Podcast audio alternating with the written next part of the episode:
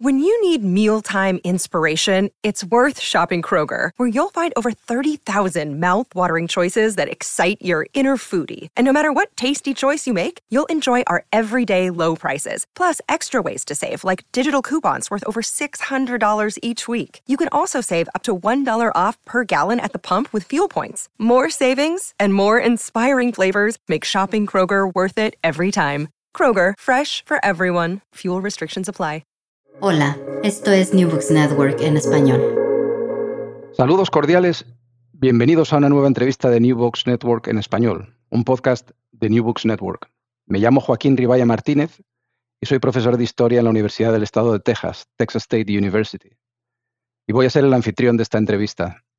Hoy tengo el gusto de hablar con la doctora Raquel Guereca Durán sobre su libro Caciques, Intérpretes y Soldados Fronterizos, Actores Indígenas en la Conquista del Nayar, siglo XVIII, publicado por el Instituto de Investigaciones Históricas de la UNAM, Universidad Nacional Autónoma de México, en 2022. Buenas tardes desde Texas y bienvenida a New Books Network en español, Raquel. ¿Qué tal, Joaquín? Muy buenas tardes. Días desde Oaxaca, en México. Gracias por estar con nosotros. Si te parece, vamos a tutearnos. Claro que sí, no tengo ningún problema. Y al contrario, gracias a ti por la invitación a este espacio. Raquel Heréndida Guereca Durán es licenciada y maestra en Historia por la Facultad de Filosofía y Letras de la UNAM y doctora en Estudios Mesoamericanos por la misma institución. Sus investigaciones se centran en la historia social de los pueblos indígenas de México durante el periodo virreinal, especialmente en regiones que suelen considerarse marginales o periféricas dentro de la Nueva España. Autora de diversos artículos en revistas académicas y de divulgación, así como de varios libros. Por ejemplo, Un Dios y un Reino para los Indios, la rebelión indígena de Tutotepec, 1769, que fue publicado en 2014 por el Instituto de Investigaciones Históricas de la UNAM y Bonilla Artigas Editores. También tiene otro libro con el título Milicias indígenas en Nueva España, publicado por el mismo instituto, no, por el Instituto de Investigaciones Jurídicas en este caso, también de la UNAM, en 2016. Eh, otro título en su haber es Impacto ambiental y paisaje en Nueva España durante el siglo XVI, eh, del que es coautora junto con Marta Martín y Huema Escalona publicado en 2021 por la UNAM, y su más reciente libro, sobre el que, en el que nos vamos a centrar hoy, es Caciques, Intérpretes y Soldados Fronterizos, actores indígenas en la conquista del Nayar, siglo XVIII.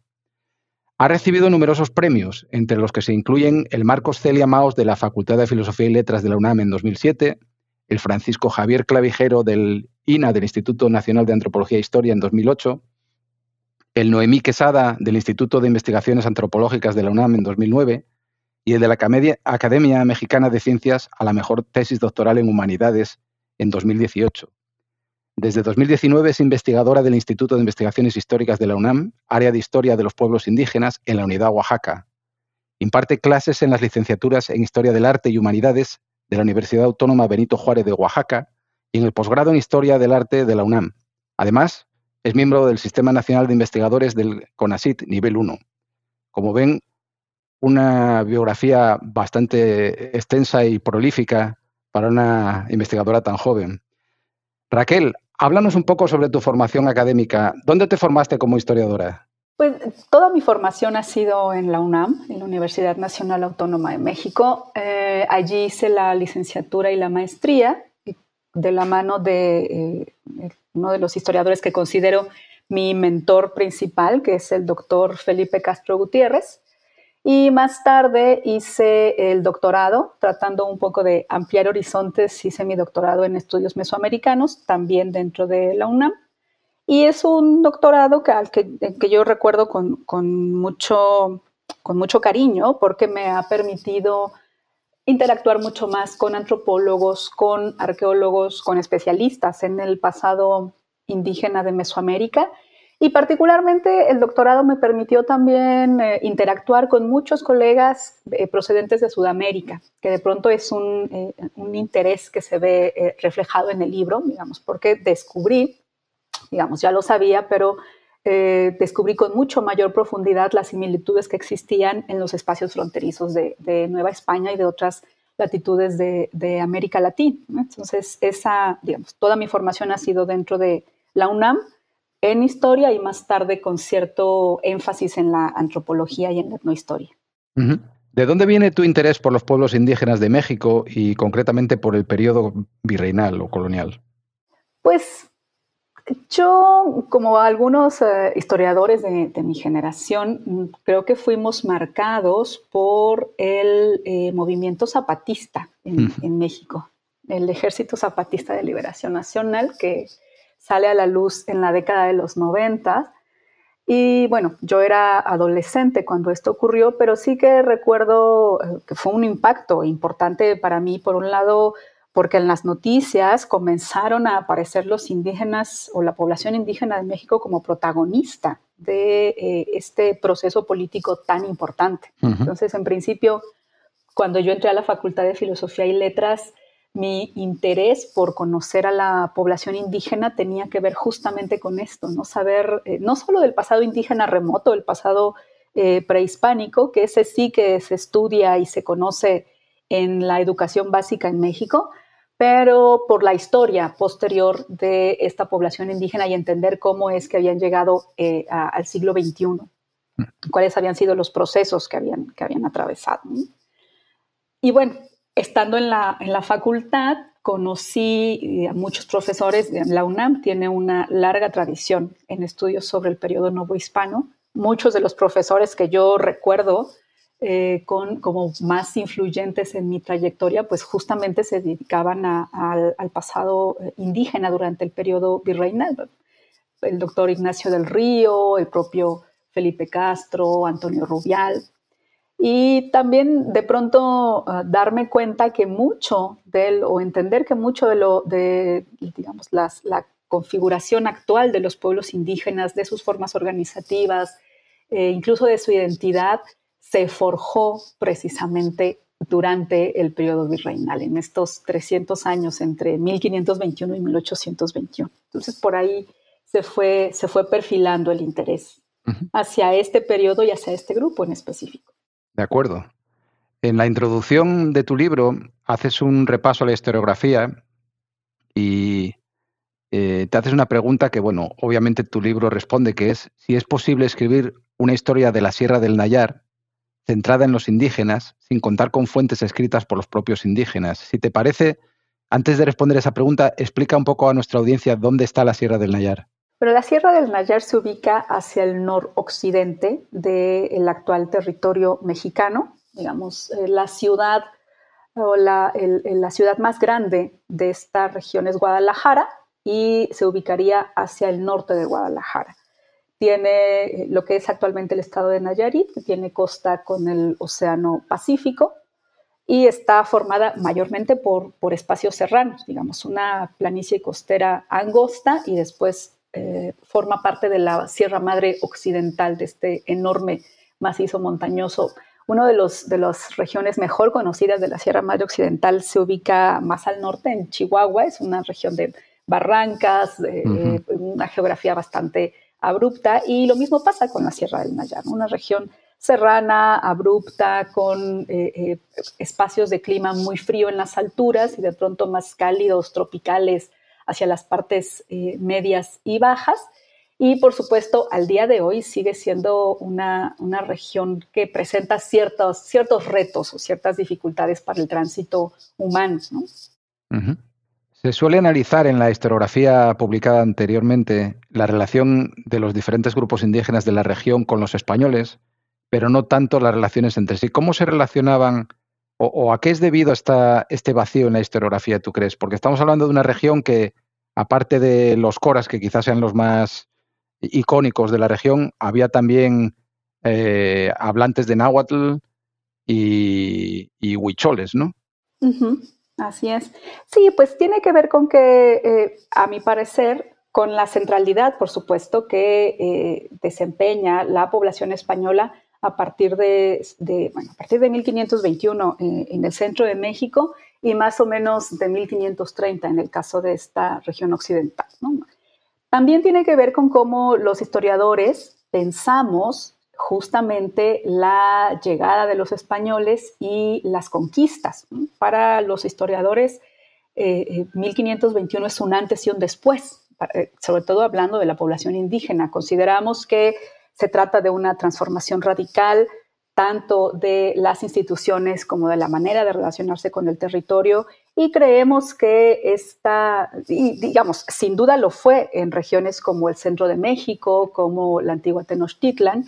Sin embargo, eh, hay una tendencia a generalizar esta situación para otros espacios de la Nueva España. Entonces, pensamos, solemos pensar cómo vivieron los coras la llegada de los españoles y cómo se relacionaron con, esta población hispana que empieza a asentarse de manera pues muy tenue en principio en esta región. Pensamos también cómo lo vivieron los huicholes, cómo lo vivieron los tepehuanes, los tepecanos, los mexicaneros, otros, otros grupos indígenas, porque ponemos justamente a la población española en el centro de la narrativa. Y nos olvidamos que eh, eh, además de esta población española, están todas estas sociedades indígenas que sí es cierto que se relacionan con los españoles, pero también tienen relaciones cambiantes entre sí. Pueden tener relaciones de solidaridad, de reciprocidad, de alianza en, ciertos eh, momentos.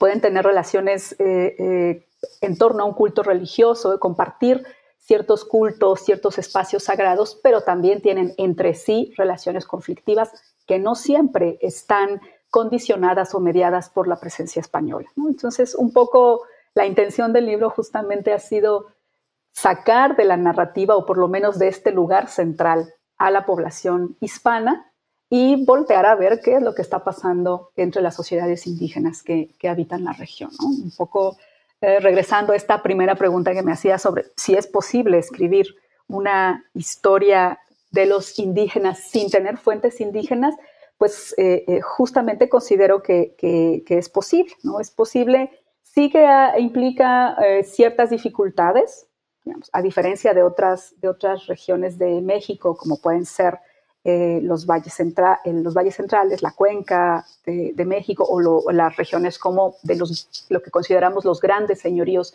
prehispánicos como los tenochcas o los tarascos en Michoacán. Lo que pasa en, esta región es que no hay fuentes o hay muy pocas fuentes que hayan sido escritas por la población indígena en el periodo virreinal. La dificultad entonces ha sido rastrear su presencia e incluso buscar las palabras eh, de, estos, de estos indígenas en otro tipo de fuentes, en las fuentes administrativas, judiciales, en las fuentes también de carácter civil. En las crónicas que escriben los, los misioneros franciscanos, por ejemplo, buscar dónde puede aparecer por allí o puede colarse no solo la presencia, sino incluso la voz indígena en estas fuentes. El libro consta de dos partes y un apéndice documental bastante interesante, de hecho. Eh, la primera parte eh, la dedicas más bien a analizar un poco lo que era la región en época prehispánica y los diferentes grupos eh, que habitaban la zona. Rompes con la idea de la Sierra del Nayar como una región aislada y argumentas que se integró en las dinámicas sociales, políticas y económicas de la Nueva España, sobre todo del occidente novohispano, desde bien antes de su conquista por los españoles. Así es. Sí, sí, inicialmente yo quería solo centrarme en la conquista de, el Nayar, que ocurre hasta 1721. Mi interés estaba en las empresas de conquista y en la manera en la que esto se llevó a cabo, sobre todo teniendo en cuenta los protagonistas indígenas. Sin embargo, me pasó que conforme revisaba lo que se había escrito respecto a la historia de la sierra, a la historia de esta región, y lo contrastaba con lo que yo encontraba en las fuentes indígenas, pues me di cuenta que había mucha información, digamos, novedosa, que eh, bien merecía reescribir o hacer un intento por contar nuevamente la historia de la región tomando en cuenta estos nuevos datos, estas nuevas fuentes, pero también justamente poniendo a los indígenas en el centro del relato. Y al hacer esto me di cuenta que eh, justamente hay un interés por parte de los propios coras, de los propios eh, huicholes, de la población indígena asentada en la sierra, si bien no les interesa volverse cristianos y no les interesa participar de ciertas dinámicas de la sociedad eh, hispana, sí les interesa, por ejemplo, comerciar, incluso trabajar en las haciendas españolas, obtener ciertos productos, ciertos eh, elementos incluso eh, culturales, por ejemplo, el, compadrazgo, establecer relaciones de, compadrazgo con la población española, transitar por las villas hispanas para intercambiar sus productos eh, eh, serranos, la miel, pescado seco, incluso la sal, con productos que solo podían obtener de la sociedad española, los machetes, las tijeras, los, puñales, en general las, las herramientas elaboradas con, con, hierro. Las telas les son también muy atractivas, los sombreros. Entonces, hay, hay, un interés ahí por eh, vincularse, pero por vincularse, por participar, por eh, intercambiar Quizá la diferencia eh, central es que estas interacciones están reguladas por las propias sociedades indígenas. Tienen esta facultad o esta capacidad para decidir cuándo relacionarse con los españoles, cuándo permitir a los comerciantes españoles, por ejemplo, ingresar a su territorio y cuándo no. Deciden ellos en qué época del año acuden a las haciendas a, eh, prestar su, su trabajo, su mano de obra a cambio de una remuneración, que casi siempre es en especie pero sí, eh, digamos, documentar desde época temprana estas interacciones permite darnos cuenta que este discurso de la sierra aislada, impenetrable, intransitable, pues es más bien una construcción del propio siglo XVIII. ¿Cómo justificar eh, eh, en pleno siglo XVIII que esta región no se haya sometido todavía a la monarquía española? Bueno, pues justamente creando este mito en torno a la región, un mito que además hemos, hemos repetido después los, historiadores. Claro. También indicas en uno de los primeros capítulos que, esta idea de la Sierra del Nayar como frontera en realidad es algo ya de la época española, no, no, no, no era exactamente una frontera en, época prehispánica, digamos, o antes de la llegada de los españoles. Sí, justamente, eh, bueno, sabemos que por lo menos desde unos 500 años antes de la llegada de los españoles, hay una ruta importante de comercio que va justamente por toda la sierra. Hoy en día, digamos, desde nuestro estilo de vida, pareciera impensable que una ruta de comercio pase, atraviese una sierra, una sierra además con estas características de eh, barrancas profundas, de algunos ríos que en cierta época del año no se pueden cruzar porque el, caudal es, es, bastante violento. Digamos, eh, desde nuestra óptica eh, contemporánea, las carreteras deben pasar por los sitios pues, lo más plano posible, ¿no? Generarle pocos problemas a los ingenieros civiles que se dedican a desarrollar esta infraestructura. Pero para la época prehispánica, las muchas rutas de comercio importantes atraviesan por estos espacios. Una de las rutas más largas, de hecho, eh, que permitía comunicar lugares tan distantes en Centroamérica como Nicaragua con eh, el sur de los Estados Unidos, pasa precisamente por esta región. Entonces, eh, claro, con la llegada de los españoles, pues son espacios, por un lado, que no tienen recursos minerales. Entonces, no, no hay oro y, y hay poca plata para explotar en esta, en esta región. Y por otro lado, también, digamos, yo me he especializado, eh, por azares del destino, muchos de las, muchas de las regiones de la Nueva España que he estudiado son sierras, son espacios serranos. Y sí, me, eh, es, es evidente que para la forma de vida hispana, las sierras se les dan mal. Es decir, no es el espacio que se elige para habitar y para vivir. En realidad es un, es un modo de, vida que está pensado para los valles, eh, donde se pueden establecer estas villas de una manera mucho más ordenada, con eh, la famosa cuadrícula o damero que se populariza por toda la Nueva España, espacios que tengan vías adecuadas de comunicación, con eh, valles en los cuales se pueda practicar la agricultura de manera intensiva o semi-intensiva. Y en general las sierras no, no digamos, no son el espacio elegido para establecer lugares de habitación, salvo que haya plata, ¿no? Hay, si hay plata, sí, ahí está Parral en Chihuahua y por allá está Zacatecas también, digamos.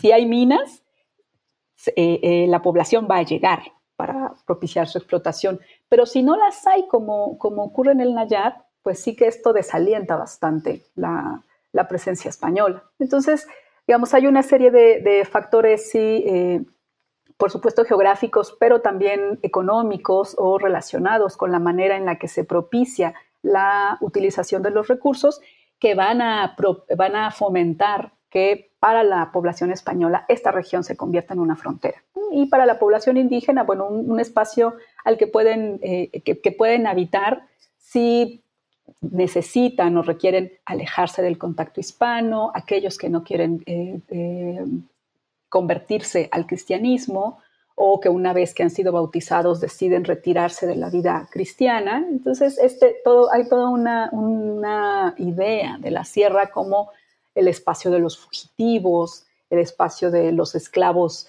que han huido de sus amos, o donde viven los apóstatas, aquellos a los que eh, eh, una vez que han sido cristianizados deciden alejarse de la grey cristiana. Pero es eh, una construcción en el sentido de que, bueno, es visto como frontera por los españoles, pero los indígenas están, los indígenas que habitan en la Sierra Coras, Huicholes, están constantemente entrando y saliendo por, por ponerlo eh, en palabras simples, ¿no? Están transitando estos espacios, se trasladan desde la costa hasta los reales de, minas que están más allá de la sierra. Entonces, aquí un poco la, invitación es preguntarse, bueno, ¿frontera para quién? ¿O frontera desde qué, desde qué perspectiva? Y es claro que la población nativa no lo vive precisamente como una frontera. Mm. Como tú bien dices, es, una frontera interna y porosa, ¿no? Y y, quería resaltar, querría resaltar algo que me parece interesante, porque rompe un poco la, dicotomía esta maniqueísta que se usa mucho sobre españoles por un lado e indígenas por otro. Los, nayaritas, los, habitantes de esta región, eh, primero logran mantener su independencia hasta entrado el siglo XVIII. Sin embargo, en muchos casos establecen relaciones pacíficas con, sobre todo con misioneros y hacendados ¿no? españoles, pero al mismo tiempo algunos de ellos eh, hacen la guerra a otros indígenas, en algunos casos para obtener, eh, como señalas, víctimas sacrificiales ¿no? para su culto religioso. Eh, o en otros casos establecen alianzas, ¿no? Pero digamos que hay una, hay una fluidez en las relaciones interétnicas que no permite una fácil catalogación en, en, indígenas frente a españoles, como se suele hacer o como hay mucha gente que todavía tiende a hacer, ¿no? Sí, sí, sobre todo desde eh, quienes estudian a la, a la, población indígena, ¿no? Sí, es esto que, que, señalas es muy importante, la fluidez de las relaciones y, no solo en, el espacio, sino en el tiempo. Pueblos, rancherías, naciones que en una, en una determinada coyuntura pueden ser aliadas o amigas, diez años después son, están enemistadas entre sí, como ocurre en las relaciones humanas en general. Pero justamente el cuestionar esta dicotomía se hace posible una vez que eh, integramos al factor hispano o a la población hispana como uno de los, de los elementos dentro de este juego, de este rejuego político y social, pero no como en el, elemento central. Justamente tenemos, por ejemplo, población indígena que, eh, que, ha sido cristianizada, que comienza a sentarse en los pueblos eh, vecinos a la Sierra del Nayar y se convierten en milicianos, es decir, en soldados armados al servicio del monarca católico. Y son estos indios eh, milicianos que justamente por su condición de soldados están exentos del pago de tributo, no se les puede obligar a trabajar para las haciendas españolas, y por otro lado tenemos a la población de la Sierra del Nayar, la población que aún no ha sido, aún no ha reconocido al monarca católico, que se mantiene sin practicar la religión cristiana, y entonces son ellos los que trabajan en las haciendas, ¿no? O parecería un poco el mundo al revés, ¿no? Sí, los indígenas eh, cristianos pueden ser dados en, en, eh, digamos, en muchas regiones de la Nueva España son dados en encomienda o mediante otros sistemas de trabajo, están eh, eh, dando su mano de obra o están siendo de alguna manera coercionados para dar su mano de obra a las haciendas y asentamientos hispanos, pues acá resulta que los cristianos son los que no pueden ser obligados a trabajar y los que se convierten en trabajadores de las haciendas son aquellos que aún son gentiles, que no practican la religión cristiana, que dan su trabajo de manera voluntaria y, eh, que además tenemos a los, a los indígenas cristianos armados al servicio del monarca y del otro lado tenemos habitando a la sierra los indígenas autónomos, eh, digamos, moviéndose dentro de sus propias rutas, dentro de sus propias dinámicas. ¿no? Y justo a los indígenas autónomos teniendo rencillas entre sí, ¿no? algunas documentadas por, más de un siglo, pueblos que mantienen guerras, que tienen una enemistad que de pronto es difícil rastrear sus orígenes, pero que mantienen, eh, digamos, antes de la, conquista de la sierra, que mantienen relaciones que no pasan por su relación con los españoles, ¿no? es decir, están en eh, coras y huicholes o dentro de los propios coras rancherías que están enemistadas entre sí, que se hacen frecuentemente la guerra y esta relación o esta enemistad parece incluso ser anterior a la llegada de los españoles. Entonces, estas pues son dinámicas muy interesantes que justamente no se pueden ver o es difícil documentar en otras regiones eh, de la Nueva España. Por eso son tan atractivas, o para mí resultan tan atractivas las, las regiones fronterizas o los espacios marginales. Claro. Cuando, al, pasando a hablar ahora ya de la conquista, sí. conviene recordar, como tú bien señalas, que esta no es, una, no es un acontecimiento aislado, ¿no? que hay como un proceso en esas primeras décadas del siglo XVIII de, un afán de la monarquía hispana por extender su dominio sobre las regiones que aún no controlaba. Pero en el caso concreto de, la Sierra del Nayar, aparte del interés por expandir la fe o, o castigar a los apóstatas, proteger a los pueblos de eh, tanto españoles como de, indígenas cristianizados. Em, también, también se da eh, el interés por explotar unos recursos minerales que hasta entonces no se conocían. Sí, este podría ser entendido como uno de los detonantes más importantes porque que esto ocurre hacia 1705, digamos, todavía van a pasar 15 años, poco más, entre que se descubren los minerales y se, consuma finalmente la, conquista de la región. Pero lo que vemos antes de, que se descubren estas minas es, eh, pues, la, constantemente eh, peticiones, digamos, recomendaciones por parte de los monarcas. bueno, sería conveniente que todos trabajen y sobre todo en referencia a los misioneros, que trabajen en la conversión de estos indios. Pero pues son recomendaciones que se están haciendo de manera periódica cada 15, cada 20 años y que en la realidad no tienen un, impacto mayor, digamos. Sí es importante reconocer el trabajo de los, de los franciscanos en el sentido de que son ellos los que de manera continua, a veces pasan décadas sin que tengan mayores avances, pero no van a cejar como, como provincia, la, provincia de Jalisco y la em, provincia de San Francisco de Zacatecas, no van a cejar en este empeño de crear pequeñas misiones, crear pequeños pueblos indígenas.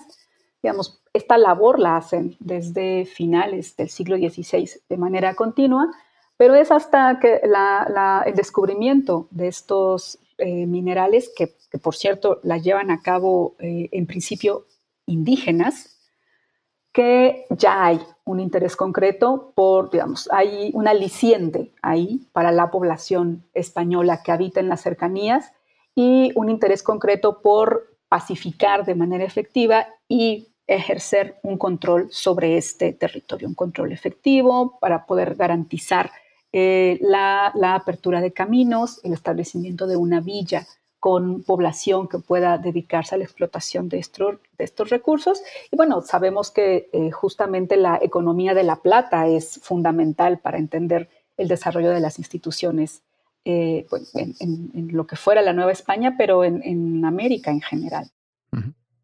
En el proceso de conquista de la sierra jugaron un papel fundamental los, los caciques y principales de algunos grupos, sobre todo los coras mismos. Sin embargo, Pocos de estos líderes eh, obtuvieron beneficios tras la rebelión de los Coras en 1724, aunque hubo algunos que sí lo hicieron. ¿no? ¿Nos puedes hablar un poco de qué, impulsó a, determinadas élites indígenas a esta alianza con los españoles? Sí. Pues en, esa parte del libro, cuando entro ya a analizar el proceso de, conquista y el papel que jugaron diferentes sectores de las sociedades indígenas, que esa es otra cosa también que es eh, eh, interesante reflexionar. ¿no? Solemos imaginar a las sociedades indígenas como, esta, como eh, construcciones monolíticas unidas o unificadas en torno a un mismo interés o a un mismo objetivo. Y también cuando, cuando acercamos un poco el, el foco, vemos que las sociedades indígenas están formadas también por, por grupos, por estratos, por individuos que de pronto están enfrentadas en relación a diversos intereses. Entonces, un poco lo que me interesó aquí documentar es cómo diferentes sectores de la sociedad indígena por un lado los, los principales o caciques, por otro lado los, soldados fronterizos, los intérpretes también, están eh, eh, posicionándose frente a las acciones de eh, conquista hispana. Y bueno, en, en este caso esta, esta, lectura de la conquista está muy influenciada por, toda esto, por todos estos estudios eh, en relación a la, o que, han, que se han llamado, sobre todo en los Estados Unidos, la nueva historia de la conquista. Un poco este interés justamente por documentar cuál fue el papel que jugaron los distintos sectores indígenas frente a las, a las campañas de conquista. Y es eh, el fin que, que se persigue en, este, en, esta parte, en esta segunda parte del libro.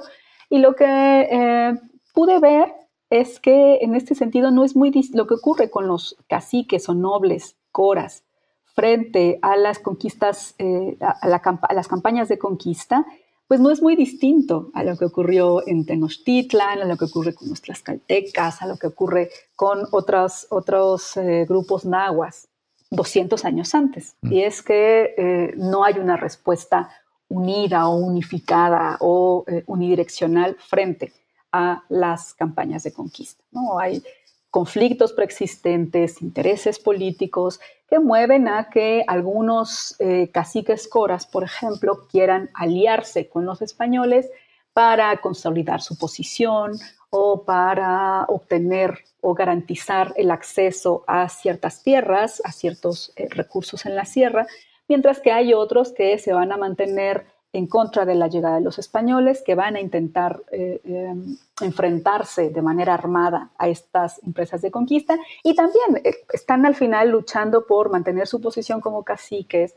Algunos de ellos, por ejemplo, son muy famosos en la región porque poseen ganado en grandes cantidades. El ganado es también otro de los, elementos de origen europeo en el, que en el que se interesa mucho la población indígena y algunos de ellos se convierten en poseedores de grandes hatos de ganado y eh, algunos intentan, algunos de estos caciques intentan aliarse con los españoles tratando de que no se vean afectadas estas posesiones de ganado, mientras que otros, por el contrario, rechazan la, eh, eh, la entrada de la empresa conquistadora buscando proteger su ganado o las rutas de comercio que ellos eh, controlaban y gestionaban desde hacía varias décadas. Entonces, la, la, intención aquí, la invitación es a pensar en estos distintos intereses que mueven a los actores indígenas para tomar una u otra posición frente a la llegada de las, de las campañas conquistadoras. Otro grupo de indígenas que sin duda tuvieron un papel destacado en la conquista fueron las propias milicias de las que hablabas antes. Había bastantes pueblos con, que contaban, indígenas que contaban con sus milicias y que participaron en, en estas campañas españolas de conquista en, ya en el siglo XVIII. Y mencionabas que gozaban de toda una serie de exenciones y privilegios. ¿Nos podrías explicar un poquito esto? Sí, pues de hecho yo llegué a este tema justamente persiguiendo a estas milicias. En, la investigación anterior a esta, eh, yo me dediqué varios años a rastrear en toda la Nueva España la existencia de estos grupos de eh, indios milicianos o indios, eh, indios flecheros también se les llama en, en los documentos de los siglos XVII y XVIII. Y en general, bueno, son grupos que una vez que, ah, algunos de ellos no son conquistados por la vía de las armas, sino que establecen relaciones eh, diplomáticas o un acuerdo con, la, con los conquistadores o con las autoridades hispanas. Y este acuerdo eh, eh, implica que ellos pueden conservar, pues, poseer y portar armas fundamentalmente arco y flecha, aunque también tenemos algunos lanceros, y se les permite conservar sus armas a cambio de que ellos se, ocupen de defender la tierra. ¿Defenderla de quién? Pues de otros indígenas insumisos, ¿no? fundamentalmente, de otros indígenas que aún no, se han convertido al cristianismo. Y a cambio de este servicio, digamos, como están prestando servicio a la monarquía mediante eh, eh, o, conformando esta milicia, estos grupos armados, no se les va a cobrar tributo. Digamos que se les conmuta el pago de tributo, que es también un servicio a la monarquía o un reconocimiento eh, al monarca, se conmuta por el, ejercicio de las armas, por cuidar la tierra, por defenderla en caso de que sea necesario. Y justamente como la Sierra del Nayar se mantuvo sin, eh, digamos, autónoma hasta 1721-22, pues en torno a la Sierra del Nayar surgieron muchos de estos eh, pueblos de, que tienen su milicia indígena y la razón de que, se, eh, de que hayan sido creados es justamente que defiendan la tierra en caso de que estos coras eh, de la Sierra del Nayar se eh, subleven o se insolenten, lo cual pasó realmente en muy pocas, muy pocas ocasiones.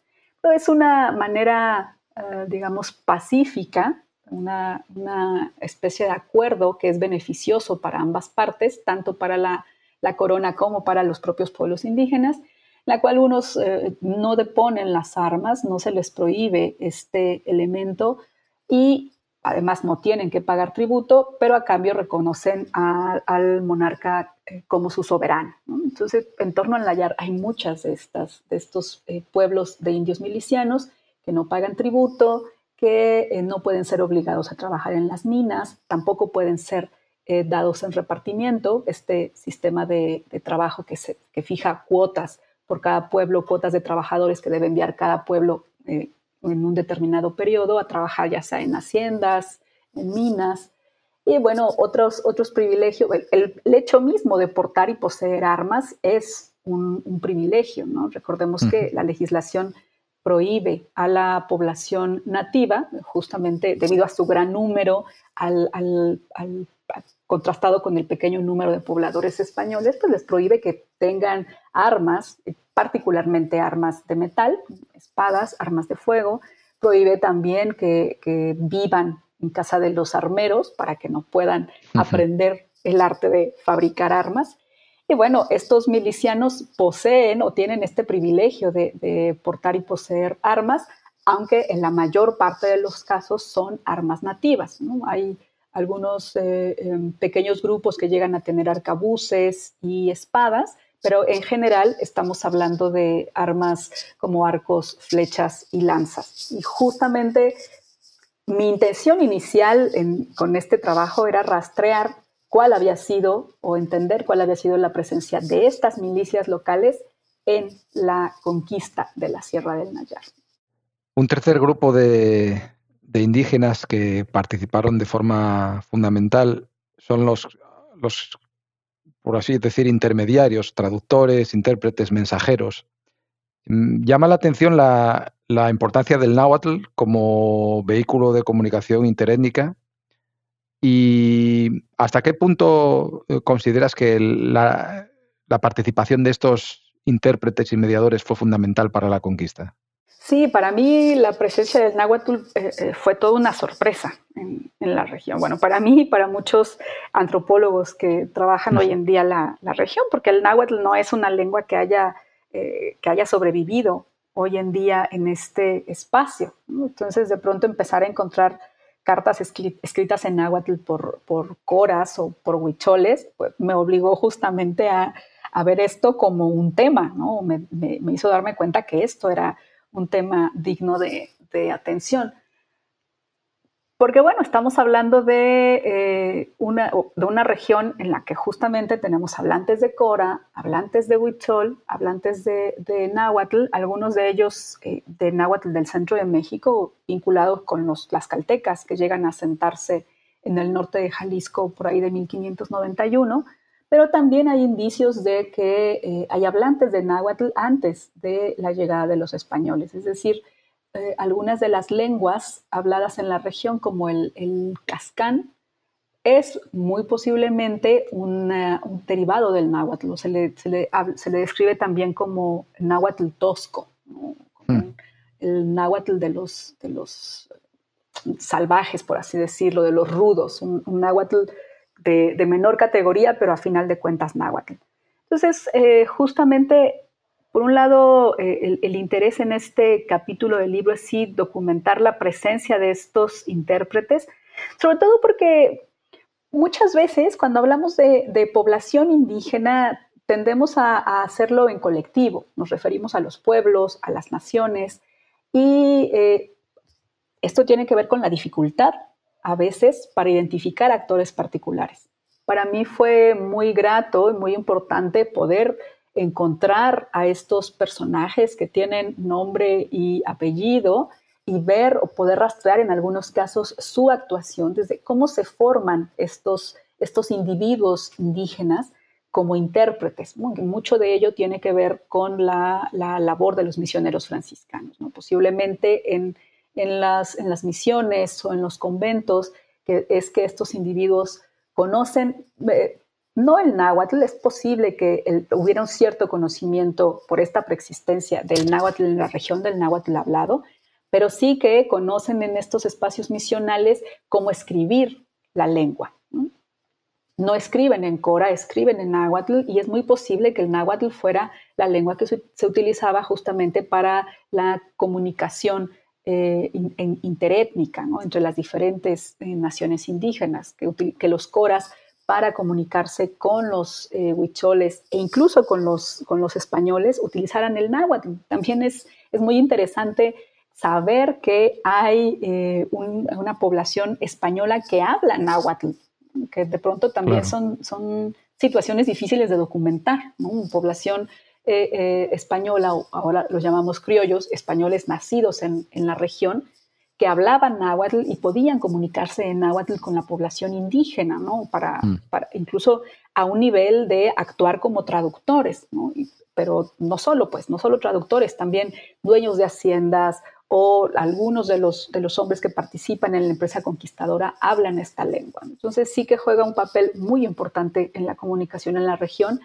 Y bueno, está el, papel también de estos, de estos individuos, ¿no? de estos eh, mediadores que están cumpliendo muchas funciones. A veces son mensajeros, son también los guías, ¿no?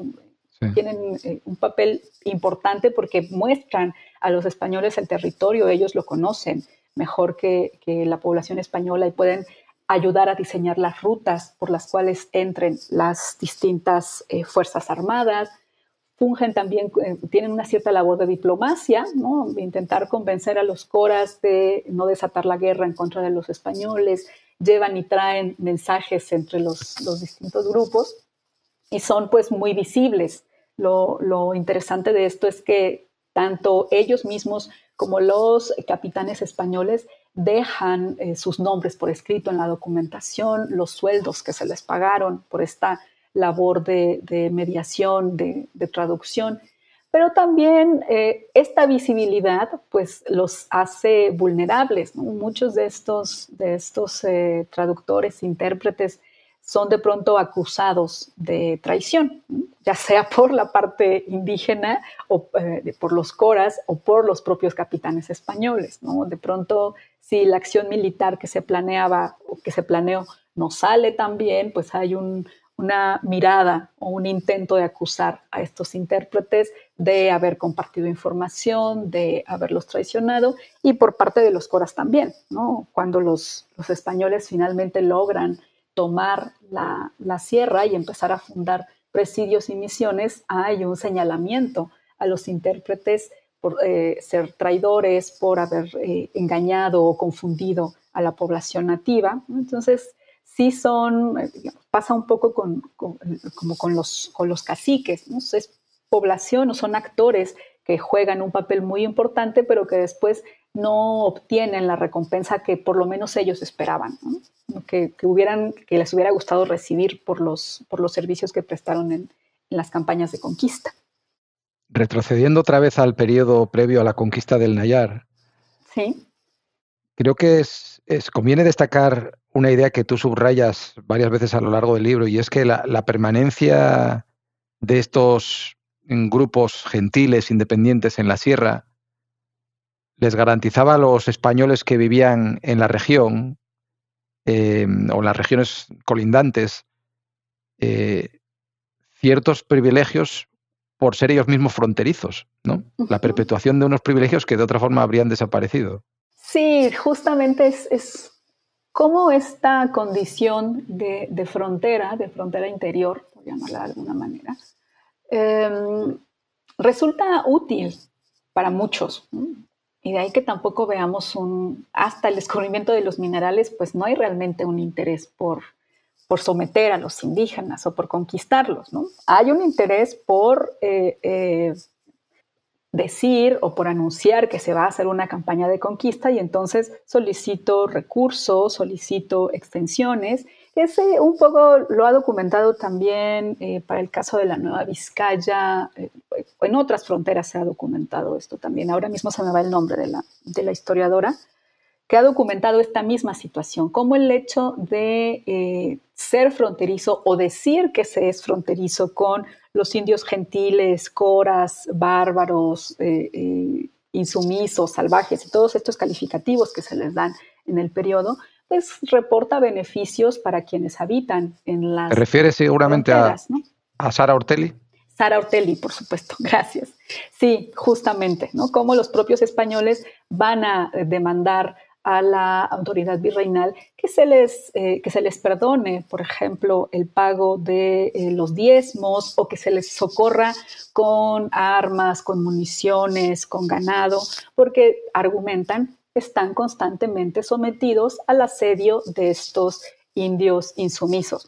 Y cuando ven la práctica o en, en, el terreno, digamos, de la vida cotidiana, pareciera que las relaciones son mucho menos eh, violentas de lo que se argumenta en los textos. Esto permite ver que hay esta circulación de bienes, este trabajo por parte de los nativos, este comercio en la región. Y en realidad no se vive una, una situación tan violenta como de pronto los, los eh, habitantes de estos espacios quieren hacer ver. ¿no? Es un espacio funcional también.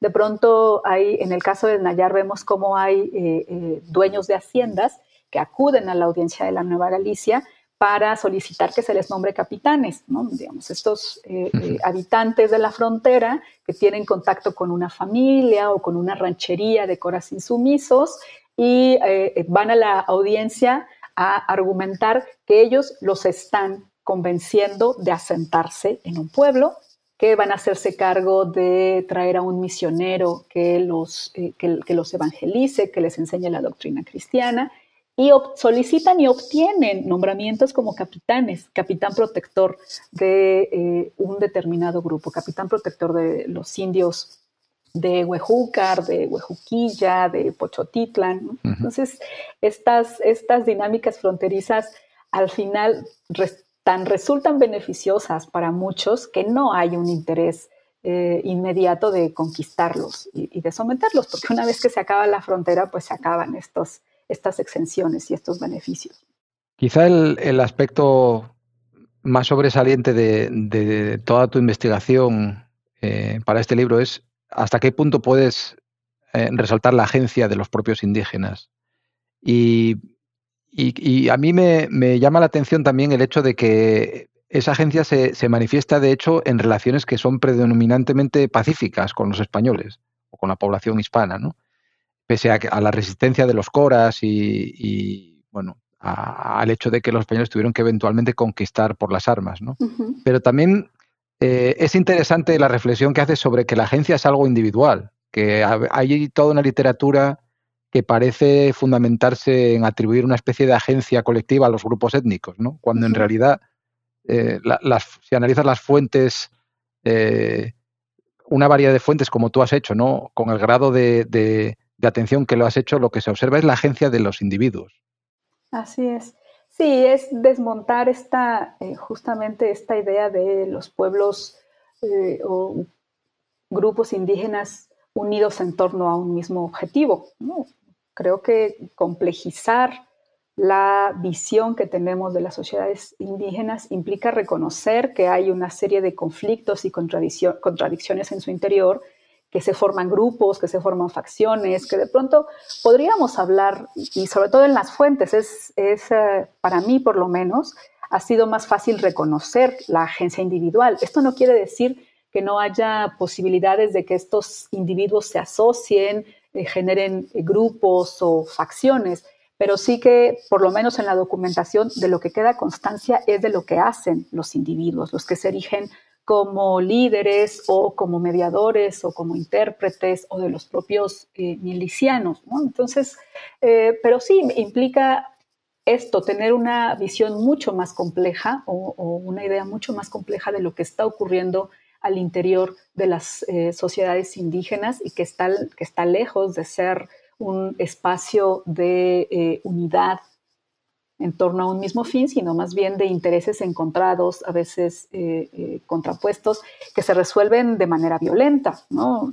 Las relaciones pacíficas sí que son con la población española, los corazón muy eh, diligentes al recibir a los misioneros o de pronto a, los comerciantes o algunos hacendados que intentan adentrarse en la región y saber qué es lo que está pasando allí o establecer un vínculo comercial, suelen ser muy eh, pacíficos con esta población española y es uno de los elementos que les permite eh, eh, permanecer autónomos hasta 1721, ¿no? El hecho mismo de que no son vistos como un peligro, como una amenaza por la población asentada en los alrededores, ¿no? Al contrario. Pero las relaciones entre, entre las distintas, los distintos grupos indígenas al interior de la sierra, pues están lejos de ser totalmente pacíficos. Ya.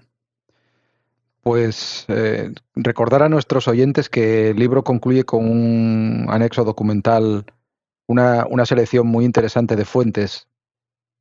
Esta obra, sin duda, ah, pienso que va a ser muy influyente y desde luego a mí me, ha hecho reflexionar mucho, así que te agradezco mucho todo tu trabajo, Raquel. No, al contrario, muchísimas gracias por, el interés en el, en el libro. Y bueno, solo decirles que ya está disponible, está la versión impresa que se puede comprar en la página del Instituto de Investigaciones Históricas, pero allí mismo está ya la versión en PDF que se descarga de manera gratuita. Si alguno de ustedes está eh, interesado en, conocer el texto directamente, puede hacerlo desde la página. Mándame luego el PDF y lo pongo yo disponible a través del vínculo de, de New Books Network. Claro que sí, con muchísimo gusto. Muchas gracias por tus explicaciones, Raquel. Eh, ¿En qué estás trabajando ahora? ¿Tienes algún nuevo proyecto entre manos? Sí, bueno, ahora estoy, eh, cambié de, rumbo y ahora estoy trabajando sobre Oaxaca. Sigo trabajando sierras, ahora trabajo la, la Sierra Norte de Oaxaca y también sigo trabajando caciques, pero ya en un espacio, digamos, eh, plenamente mesoamericano y que no tiene que ver con fronteras. Pues Raquel, muchas gracias por acompañarnos y compartir con los oyentes de New Books Network en español algunos de los entresijos de tu libro. Suerte con tus proyectos y hasta pronto, Raquel. Muchas gracias, hasta pronto. Y a todos ustedes, muchas gracias por escuchar New Books Network en español, un podcast de New Books Network. Saludos cordiales y hasta la próxima. Gracias por escuchar New Books Network en español.